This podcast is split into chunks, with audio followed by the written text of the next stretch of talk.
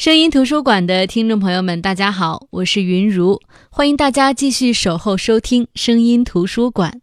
喜马拉雅 FM 是声音图书馆的独家合作平台。如果大家喜欢本期节目，可以打赏支持。当然，订阅、下载、转发以及收听本身就是对我的鼓励，在这里谢谢大家。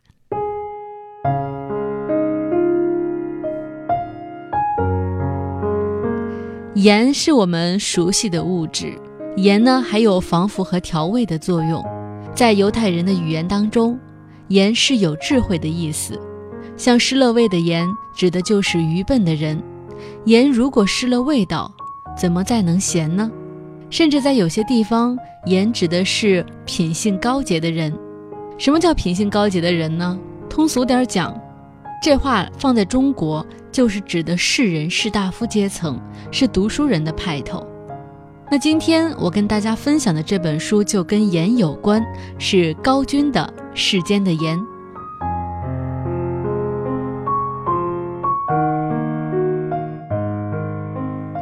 世间的盐》这本书其实买了很久很久，好几年了。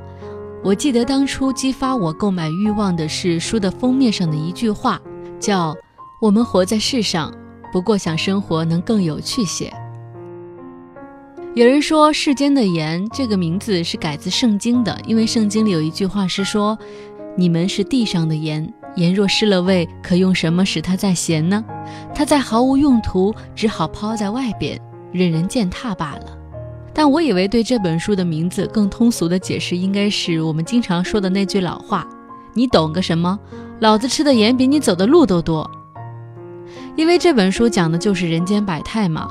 作者高军东看看西瞅瞅，遇到那种围观事件，扒开围观群众，往里一伸头，咦，这事儿有趣，今晚回家写一写。写着写着，事情就多了，于是就成了世间的盐了。那对于这本书，我觉得它的受众会非常非常的广泛，就像我们看到的农村的电信墙体的广告语：“田间地头都能打。”高军的书也一样，我觉得既适合在田间地头看，也适合在街头巷尾看，非常接地气。读这样的书的时候，你会感觉心情非常非常的愉悦，而且读这样的书呢，你会感觉生活非常有意思。你能和高军一起通过这些文字去发现生活当中的乐趣和滋味，因为有了这些动人的小故事，所以言在世间，书在手中，读起来也特别的舒服。再说说这作者高军，嗯，之前跟大家分享过高军和徐璐合著的《快活禅》，是一本描写全国各地美食的书。那这高军呢，他是六十年代末出生的人，呃，也算是大器晚成的作家了。因为《时间的盐》这本书是高军出的第一本书。之前高军是一个资深的豆瓣迷，喜欢在豆瓣上行动。他有个网名叫做“风行水上”，所以刚开始喜欢他的书的朋友都跟着叫他“风老师”。那我们读高军的文章，我会觉得非常非常的朴实，但是试着学起来，我觉得这种文风特别难写。人们说散文最好的文风就是文白夹杂，几年前可能觉得听不懂。总觉得纯粹的文风才是最好的，但是后来读的书多了，也就明白了。以前喜欢不上文白夹杂，是因为自个儿读文言文的时候总觉得有点读不懂，一到文言文就跳过去了。一篇文章有那么十几个和几十个跳过去的地方，如果说还觉得这文章好看，我觉得那就是做作了。《世间的盐》这本书也是文白夹杂。但是呢，他这个文白夹杂的比例是九分白一分文，我觉得读着刚刚好，读上去就是好像是一个非常有文化的人，但是他是用唠家常的语言跟你在说话，他有一肚子学问，但是他并不想用学问来吓唬你，给你露一点学问，给你讲一些特别容易理解的事情，容易理解的道理，然后讲着讲着，你听着听着，你就觉得哦，他讲的这个事情我懂了。有人说。高军的文章好，是因为他有丰富的生活阅历、深厚的见识，还有豁达的人生态度。最重要的是，他有市井气，有烟火气，这着实不假。高军的文章里，他饱含着丰富的信息量，但是我觉得高军的文章最吸引人的地方就是他有一股子痞气，他在文章里特别爱用文字跟别人抬杠，还特别爱吐槽，还有一股特别特别自然的幽默感，接地气。正因为这接地气，它的文字变得很轻盈，读上去呢也非常的有意思。嗯，其实唠唠叨叨说了这么多，我想跟大家说的是，《世间的盐》这本书，我早在三四年前声音图书馆的第一期节目的时候就跟大家简单的分享过。而杂文和散文的精髓其实是越说越没滋味，得自己慢慢品出滋味来。所以接下来呢，我就跟大家分享这本书里的一篇文章，一个故事，我们一起来体味高君眼里世间的盐是什么样的。这篇文章的名字叫。来自巴厘岛的纪念。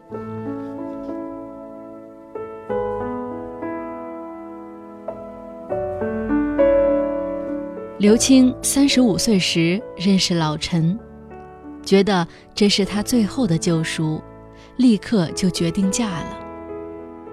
刘青在没有认识老陈之前，谈过无数次恋爱，相当于红蓝两军对阵，他都打赢了。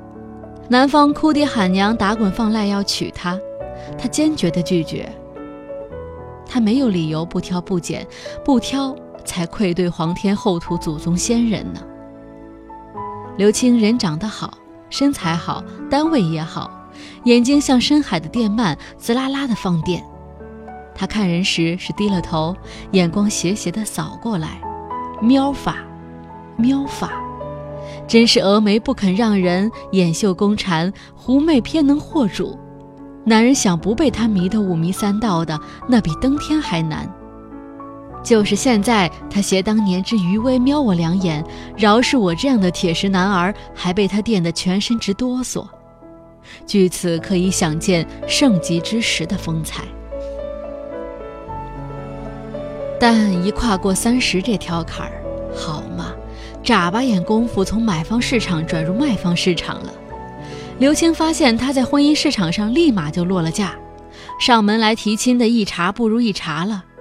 以前不是博士就是海归，现在连公务员这个阶层都对他挑三拣四的了，真让人徒唤奈何。迟迟钟鼓初长夜，耿耿星河欲曙天。夏天熬热，夜里的床上贴烧饼。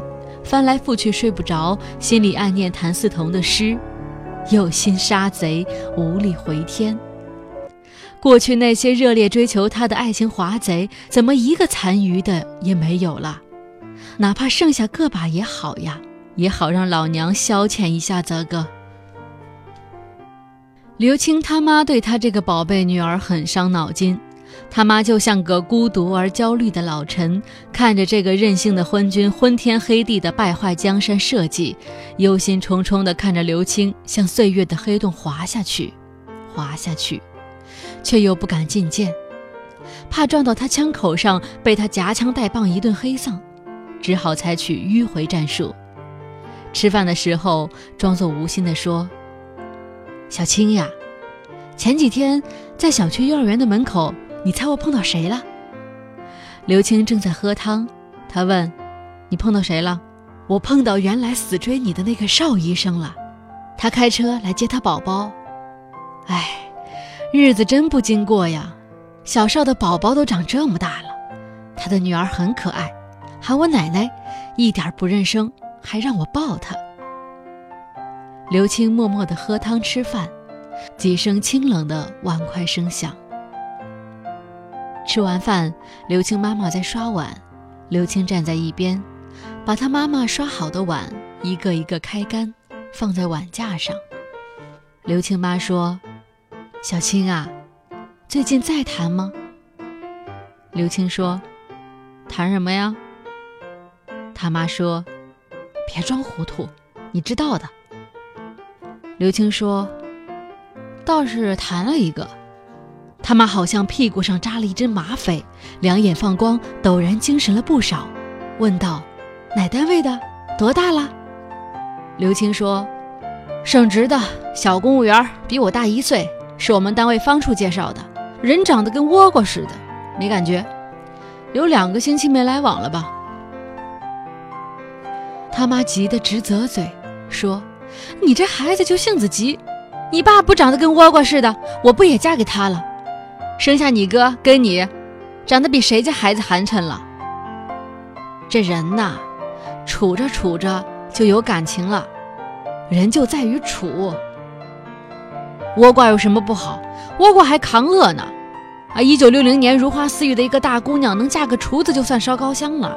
不信问你爸。”刘青冷冷地回他妈一句：“现在又不是一九六零年，我不能为个倭瓜就把自己给嫁了。”刘青的爸爸，就是那个老倭瓜，在外边的客厅里愤怒地抖了抖报纸。刘青告诉我，他那会儿不大敢在家里待，不是随人攀山，就是远足。文青嘛，香格里拉、西藏、厦门、海南岛、普吉岛、韩国、日本跑跑。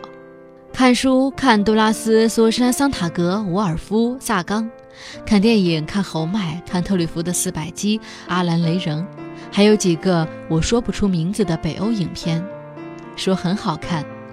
几个女文青看得哈欠连天，最后垂头而睡。忽然惊醒后，都说好看，好看。听音乐会，蓝调、爵士、钢琴，总之只要不待在家里的活动，他都喜欢。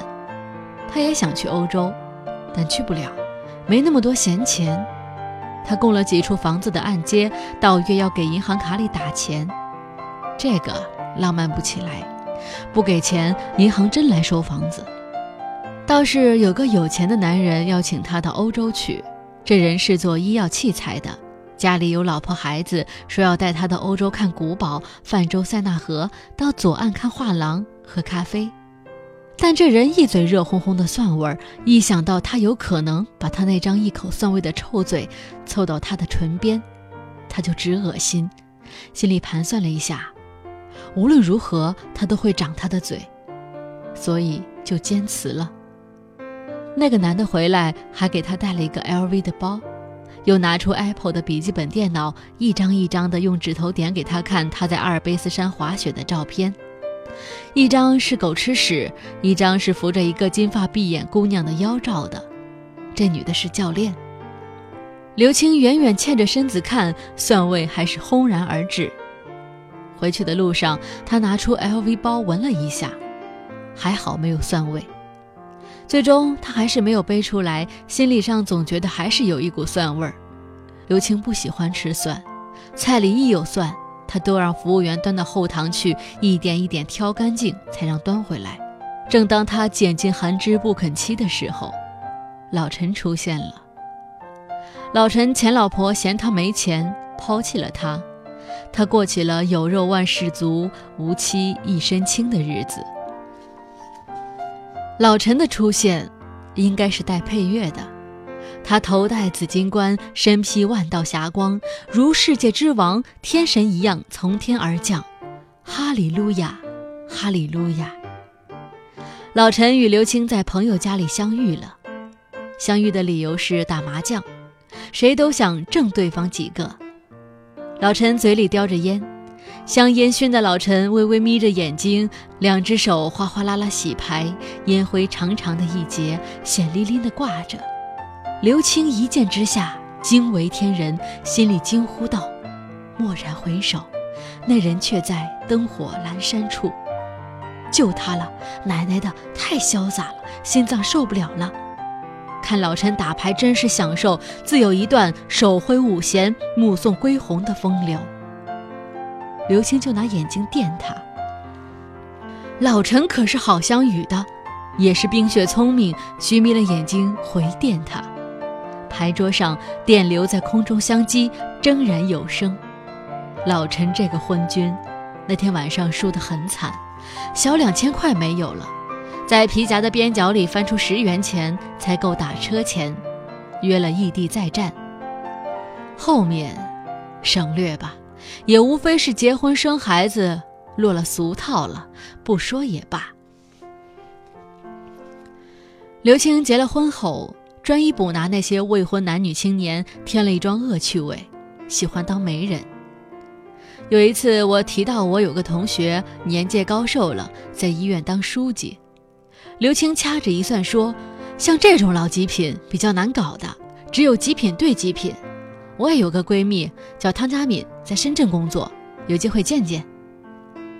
后来我在画室见到汤佳敏本人，人确实长得不错，大眼睛，长发，前凸后翘的，像一辆1974年出厂的法拉利跑车，保养得非常好，锃明瓦亮的。那天的气氛很尴尬，刘青也没说给他介绍对象，他以为就是单纯的吃饭，带了一个小黑人男朋友来了。老处男书记在一边坐也不是，站也不是。小黑人是汤佳敏在巴厘岛旅游时认识的，觉得这个孩子很好，两人就恋爱了。准确的说，这个男孩子应该叫小棕人，眉毛很浓，牙齿白，整个人看起来非常有弹性，像一个一拍就会蹦起来的小皮球。他穿着一件厚厚的羽绒服，单露个脑袋在外面，跟一只玳瑁龟似的。汤佳敏介绍说，他怕冷，在热带生活惯了，到了我们这个亚热带，有点水土不服。那个男的倒是喜欢讲话，老说干杯，干杯，于是就干杯。我听见刘青悄悄地把汤佳敏拉在一旁耳语：“这男的多大了？你连未成年孩子也下得去手？”汤佳敏说：“我靠，他都二十四了。”汤佳敏问我：“我这算涉外婚姻吧？怎么办证呢？”我男朋友想移民到深圳来，我说：“你这个要到当地民政厅去办，地方民政局还办不了。”我问他：“你男朋友在巴厘岛做什么工作？”汤佳敏说：“他做表演，就是打打鼓，晚上到海滩上玩喷火什么的，就是把两根棍子扔来扔去，嘴里吐火。”然后他用英语问那个男的。小玳瑁龟从羽绒服里伸出头来，用手有节奏地拍拍桌边，头左右点来点去，然后张嘴呼呼呼。转眼一年过去了，前一段时间汤佳敏从深圳回来，我们在一起吃饭。我问：“哎，你们结了吗？”他说：“他回巴厘岛了，说我们这个地方太忙，他不适应。”这天，刘青说要给汤佳敏介绍一个有钱人，说是身家过亿，做融资的，还收藏字画。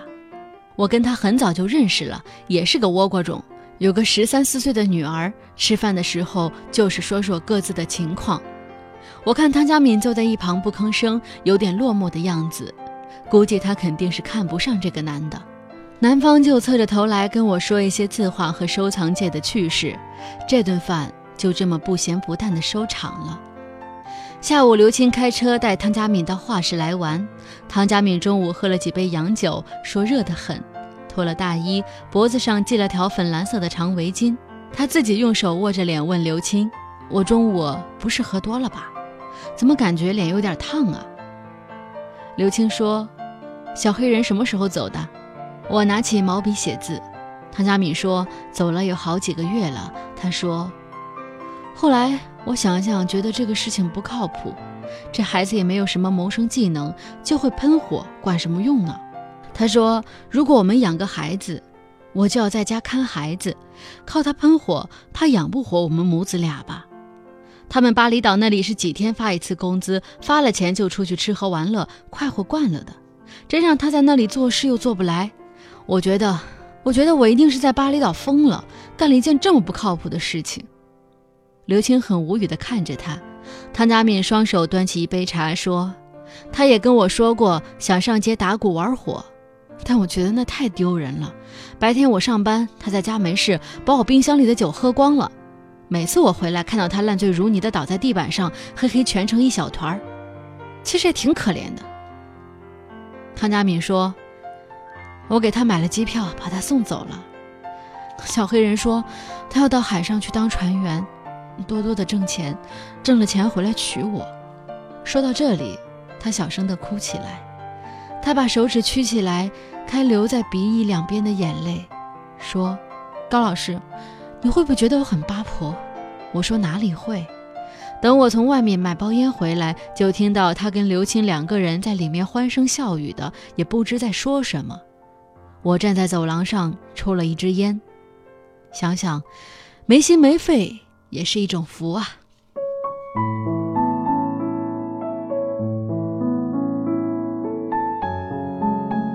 这就是刚刚跟大家分享的世间的盐这本书里的一篇文章来自巴厘岛的纪念。其实不知道大家听出来了没有中间我在录制的时候有几处我都憋不住了想笑。我觉得这些文章这些文字真的是太有意思了。而在阅读《世间的盐》这本书的过程当中，这些有意思、这些有趣到处都有，而且远远不止如此。有人评价说：“说这个世界上有趣的人太少，很多都是打着有趣的招牌，然后给你展现一些油滑、肉麻、恶俗，甚至是刻薄。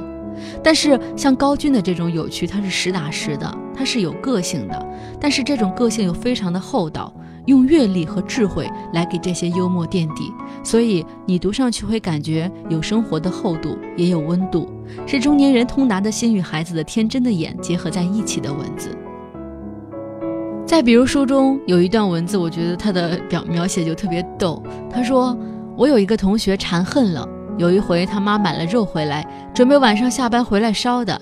他和他弟弟在家里把肉切成条状，塞进开水瓶里焖熟了，然后倒出来咔叽咔叽给吃了。他爸妈晚上回来气个倒样，差点把这两个偷肉吃的孩子打升天了。首先这事儿就非常有意思，因为馋肉馋恨了，他会把这个。”肉切成条，放在开水瓶里给焖熟了。看这本书的时候，这是我第一次知道还有人有这种吃法的。幸亏是没有直接吃了。再加上高军特别有意思的描述，说这孩子的父母差点把这两个偷肉吃的孩子打升天了。一般人经常会说拉着孩子打了一顿，像打升天这么有意思的描述，我还是第一次见到。